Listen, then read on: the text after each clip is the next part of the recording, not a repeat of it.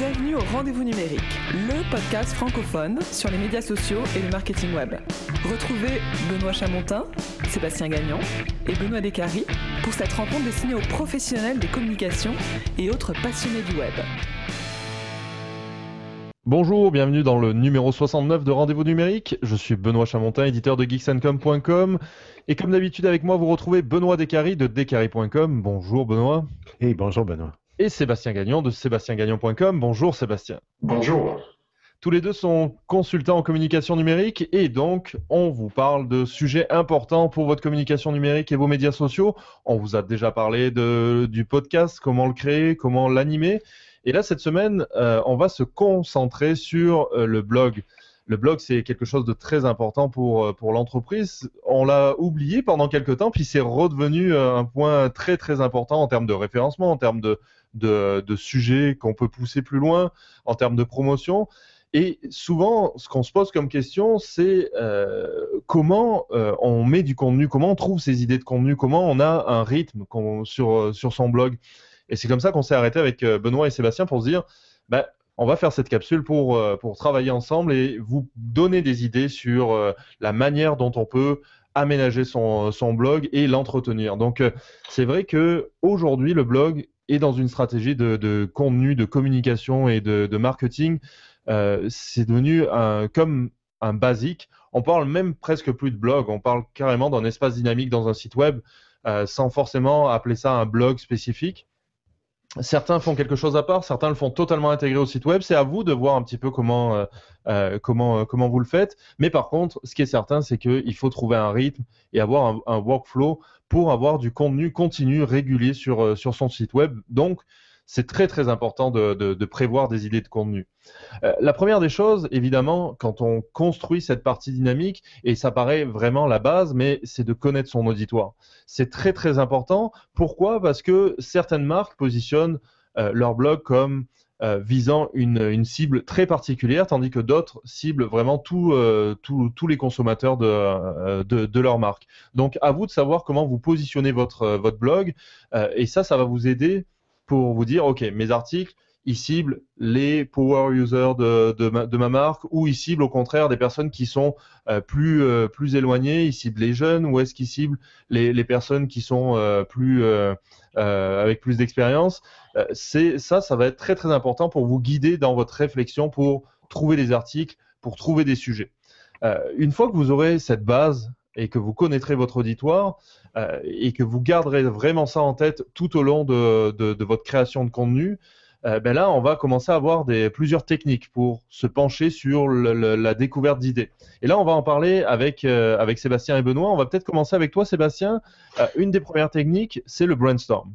Ben, tout à fait. Une technique qui est classique, c'est le brainstorm. Et le brainstorm reste quand même une première technique à utiliser pour un peu tout débroussailler. Euh, vraiment, là, et là, on est vraiment dans la recherche d'idées en pur. Et puis, on, va sortir toutes les idées qu'on a, les idées de contenu qu'on croit qui seraient qui pourraient être pertinents pour justement notre, auditoire, notre public cible.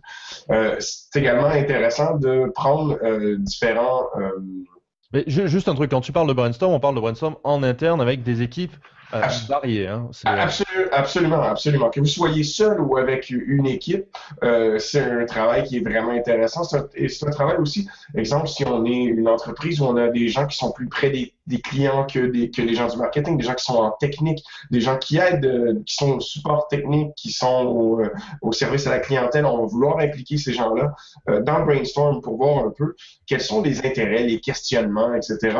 de nos publics cibles, de nos clients.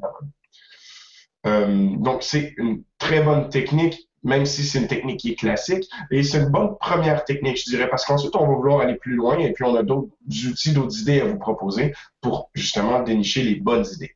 Euh, L'autre chose également, une, une, autre technique pour trouver différents sous-sujets, parce que oui, on a une thématique pour notre blog et on veut avoir justement décortiqué tout en sous-sujets. Il y a le brainstorm, mais d'autres outils très simples sont d'utiliser un site comme Udemy. Euh, Udemy est en anglais, mais quand même, on peut traduire les concepts qu'on y retrouve. Si on a un produit qui est de type euh, instructif, disons, on peut servir de Udemy. Euh, par exemple, si euh, on veut apprendre à jouer du piano, on veut faire un, document pour apprendre aux gens à jouer du piano, on va vouloir aller sur Udemy et voir quels sont les cours les plus populaires qui, qui qu'est-ce qui marche bien sur Udemy. Et puis ensuite, on va voir les sous-titres de toutes les différentes sections du cours. Donc, ça va être vraiment les différentes euh, sessions comme à l'université, vraiment, les différents cours. C'est une bonne façon d'avoir des idées de sous-sujets. Une autre bonne façon d'avoir des idées de sous-sujets, c'est d'utiliser quelque chose comme Google Books et faire une recherche sur notre sujet et voir euh, les livres qui sortent, on peut lire les premières pages des livres et puis on peut aller voir carrément euh, la table des matières du livre. C'est une bonne façon également d'avoir des, sujets très, très niches déjà décortiqués pour nous. On peut ensuite aller placer toutes ces informations-là dans des sous-dossiers, dans des dossiers qu'on va créer pour avoir vraiment plusieurs idées de sujets qu'on regroupe par thématique. Et ça, c'est vraiment très très important. Alors, peut-être que dans un premier temps, vous ne penserez pas à quelque chose de global, mais avec le temps, c'est quelque chose qui va être très très intéressant pour vous de vous dire, OK, euh, tous mes articles, astuces, peut-être que ça va être sur une partie, sur un sujet particulier. Euh, peut-être que finalement, je vais décider de me focaliser sur euh, l'administration WordPress, puis que je vais me focaliser après sur la création d'un article et je vais faire des sous articles euh, là-dedans. Donc euh, euh, ça, c'est très très intéressant pour faire revenir les personnes sur votre, sur votre blog régulièrement. Tout à fait. Et l'avantage d'utiliser une solution comme Udemy, c'est qu'on peut classer les cours par popularité. Donc vraiment, on voit ce qui a capté l'attention des utilisateurs, qu'est-ce qui a bien marché pour ensuite ben, le refaire à sa sauce. Mais il y a d'autres techniques qu'on peut utiliser, Benoît. Hein. Oui, oui, absolument. Euh, en fait, il y a, je reviens un petit peu en arrière, c'est pas au niveau de la création de contenu, mais je, fais des formations WordPress. souvent, on me demande, ben, est-ce que je devrais activer les, commentaires? Puis ma réponse est toujours oui, parce qu'il n'y a pas des millions de commentaires. Et là où je veux en venir, c'est que les commentaires enrichissent euh, votre espace, euh, qu'on peut appeler nouvelle, blog, ce qu'on veut.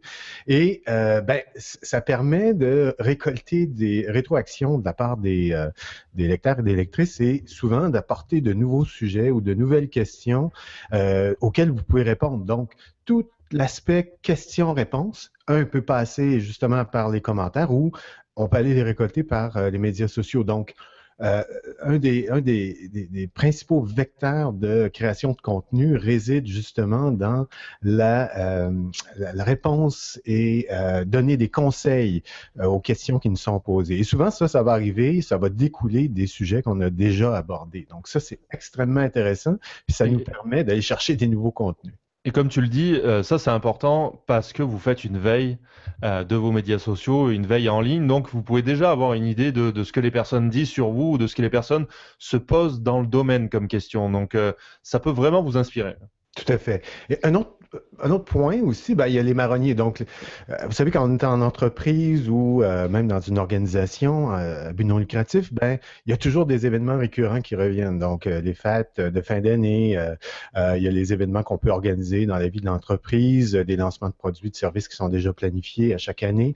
Donc, ça, déjà, ce sont des calendriers préétablis qui peuvent nous servir pour pouvoir justement générer des contenus et pouvoir aussi euh, établir un calendrier annuel, donc avec une base de contenu qu'on pourra créer.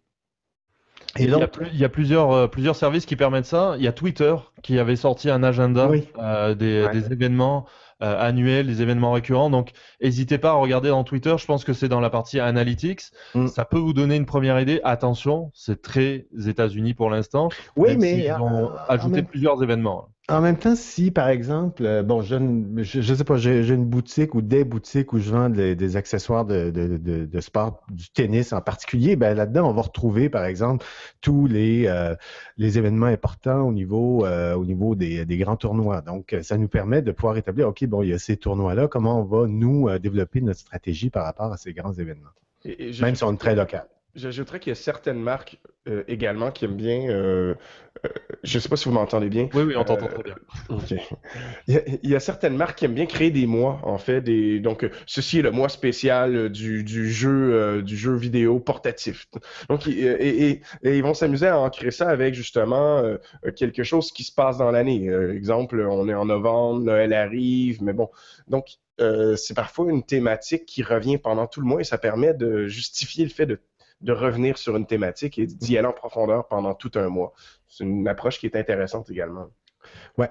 Puis, un autre point, ben, on peut euh, tout simplement demander à son auditoire euh, quel type de contenu ils aiment. Euh. donc, en fait, on doit avoir de la rétroaction de la part euh, des gens qui nous suivent, tant sur les médias sociaux que sur notre site web, pour pouvoir nous, euh, nous donner des idées sur euh, quant au type de création de contenu. évidemment, tout ça doit rester en, phase avec, avec la, ligne éditoriale qu'on s'est qu'on s'est donnée. finalement, je pense qu'il y a aussi un aspect important, ce sont les, tout ce que je pourrais appeler événements déconnectés.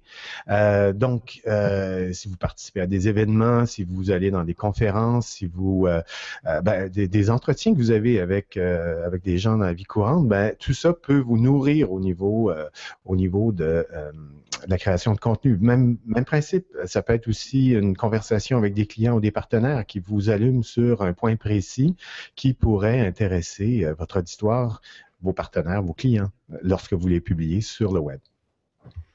Ça, c'est vraiment, vraiment très, très important. Euh, il y a peut-être euh, la, dernière technique aussi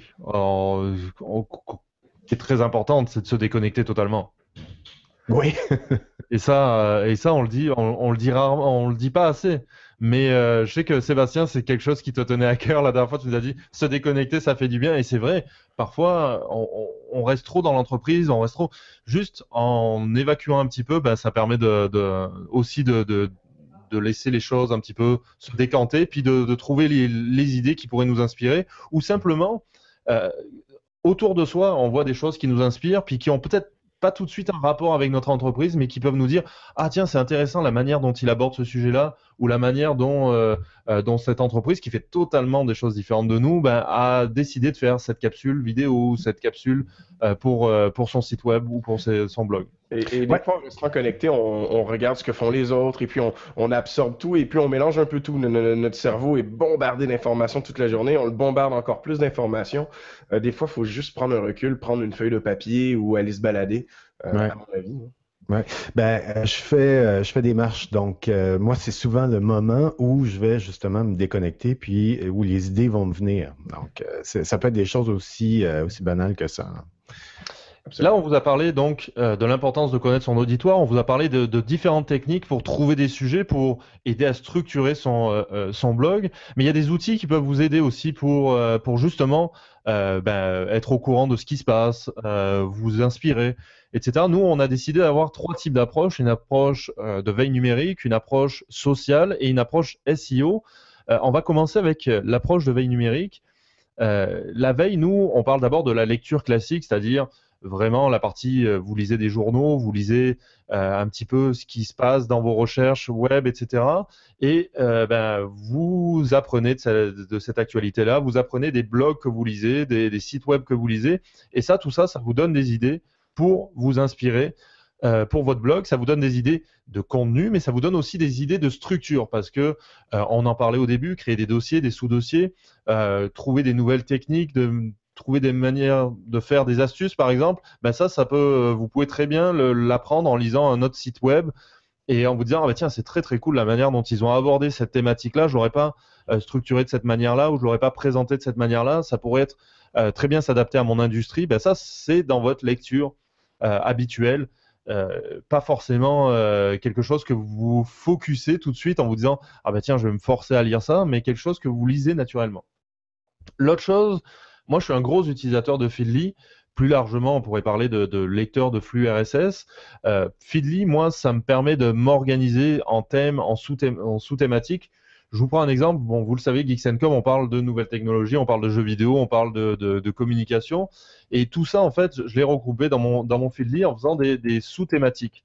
Alors, Feedly, ça permet d'aller chercher des flux RSS de sites web et de les organiser. Donc, euh, par exemple, moi, j'ai une thématique Android, une thématique BlackBerry, une thématique euh, iOS, une thématique culture geek France, une thématique culture geek euh, États-Unis.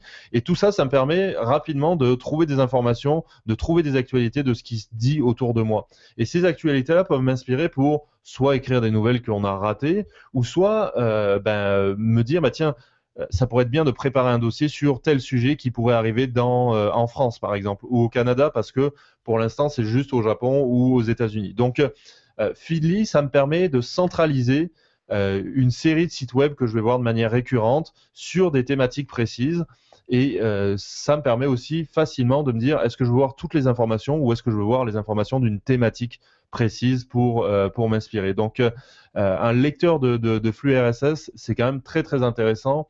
et puis, ça vous force aussi à aller chercher autour de vous des sites web justement qui, qui pourraient vous intéresser et non pas vous dire ah tiens je dois les consulter régulièrement. Je les ai regroupés en un seul endroit. Ouais, puis je voudrais ajouter un truc, c'est que le lecteur RSS ne sert pas uniquement pour les gens qui sont dans la techno, mais ça sert vraiment pour n'importe quelle thématique. Oui, oui, oui, totalement. Là, ici, c'est vrai qu'on parle de Geeks mais euh, tout le monde peut l'utiliser facilement et c'est pas compliqué comme avant. C'est-à-dire qu'avant, il fallait qu'il y ait le, flux, etc.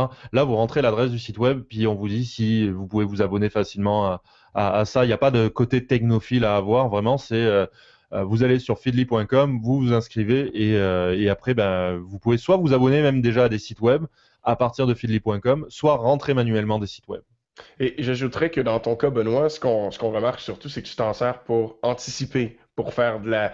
comme tu es dans la nouvelle, dans l'actualité, tu dois être réactif et tu dois pouvoir également anticiper. Donc, peu importe euh, la thématique, si on a une certaine, euh, un certain enjeu de, de, de, rapidité, c'est la bonne façon de, travailler. Oui, oui, non, exactement. Tu anticipes et tu es capable de voir à l'étranger, tiens, il a traité de cette astuce-là, puis est-ce que moi je peux l'adapter aussi il y, a une autre méthode en termes de veille numérique, un autre outil que Benoît utilise beaucoup aussi, euh, enfin que l'autre Benoît utilise beaucoup, c'est Flipboard.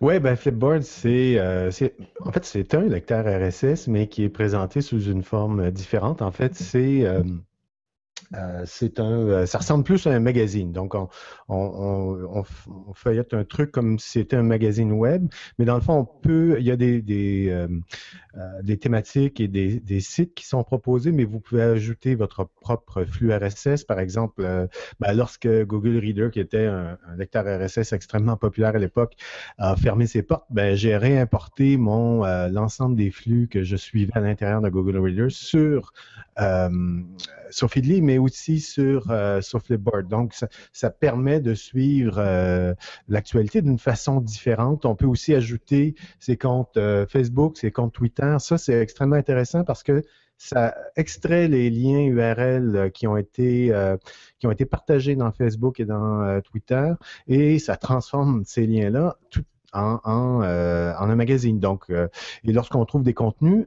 intéressant, ben, un peu comme sur Feedly, on peut les sauvegarder ou les ajouter dans un magazine personnalisé qui peut être privé, collaboratif ou que l'on partage à ses amis, euh, partenaires et clients.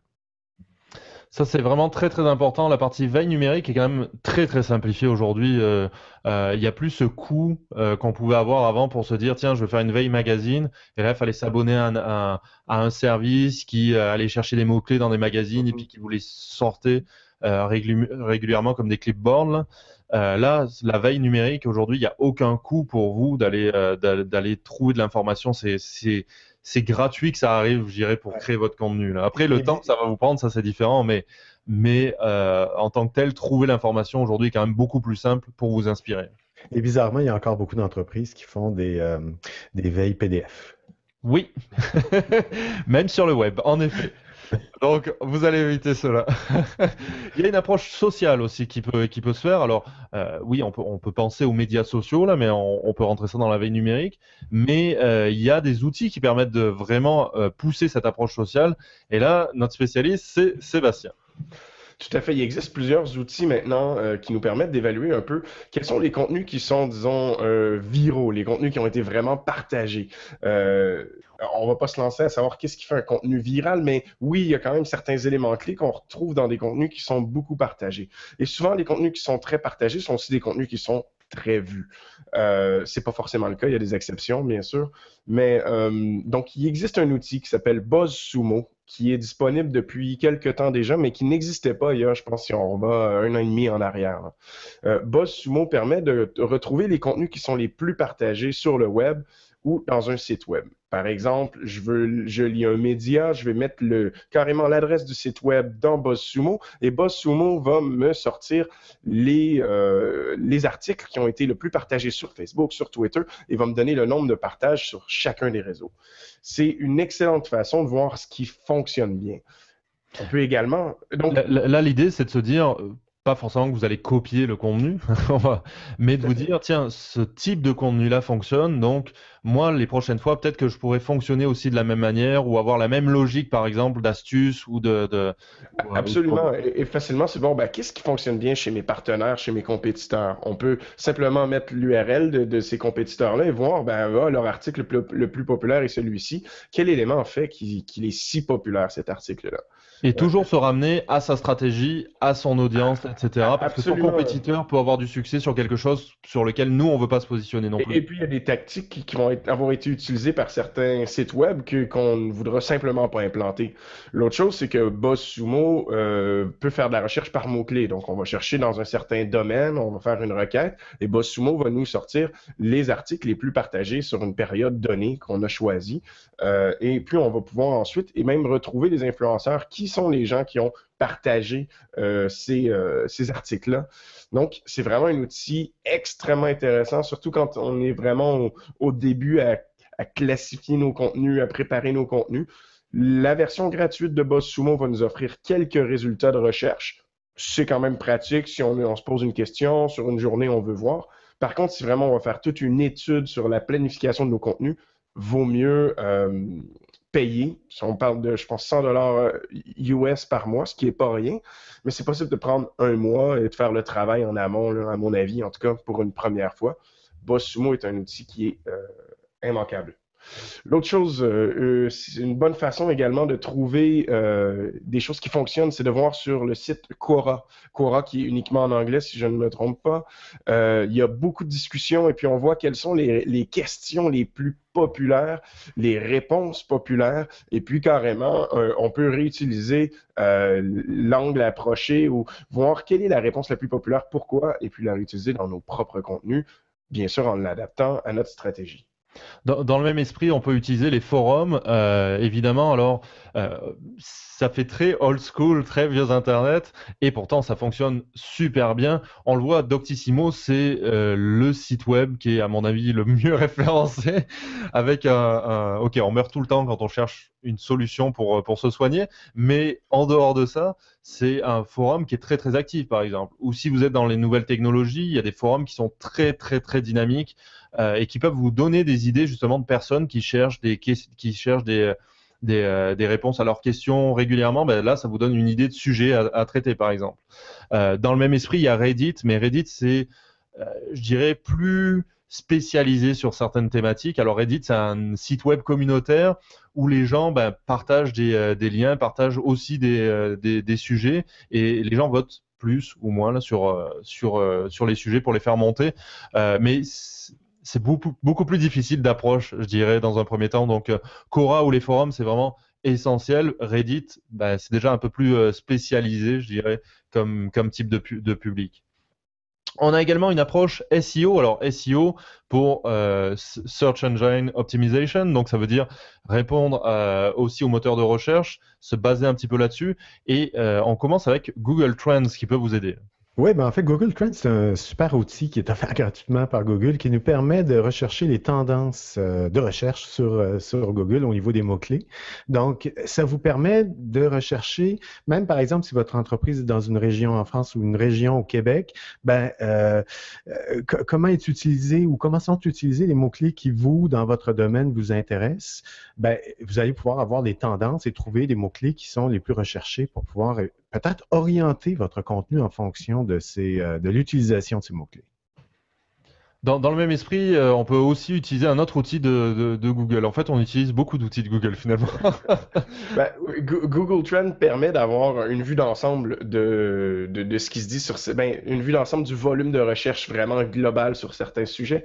Par contre, on peut aller encore plus loin avec le Keyword Planner, donc l'outil de planification de mots-clés de Google qui fait partie de la suite AdWords. Donc, on tombe vraiment dans le côté publicitaire. C'est un outil que Google nous offre pour ceux qui sont moins familiers. C'est un outil que Google nous offre pour nous aider à acheter carrément euh, des mots-clics euh, et différents mots-clés euh, sur, sur sa plateforme publicitaire.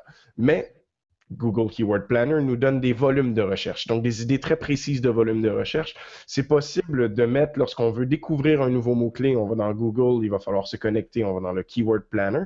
On met par exemple, je vous parlais tout à l'heure de l'exemple du piano, on va mettre apprendre le piano et on va nous sortir différentes suggestions de mots-clés liés à celui qu'on a donné. Et puis on va nous donner les volumes de recherche mensuels selon le pays. Il va falloir spécifier le, pays, la langue, etc. Et on peut avoir une idée des volumes mensuels.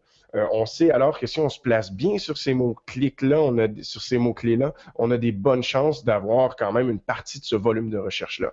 Et c'est une façon de voir aussi qu'est-ce que les gens recherchent vraiment, parce que des fois, nous, on a une conception euh, du sujet, mais les gens cherchent cherchent différemment, vont du moins utiliser des, des mots et des phrases différentes de ce qu'on aurait nous-mêmes utilisé.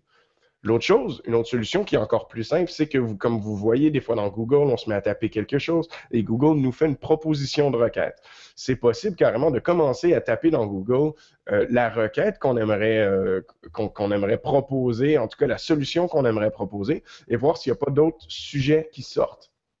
Euh, donc, il y, a également des outils qui permettent de carrément aller chercher ces requêtes-là automatiquement plutôt que de le faire manuellement.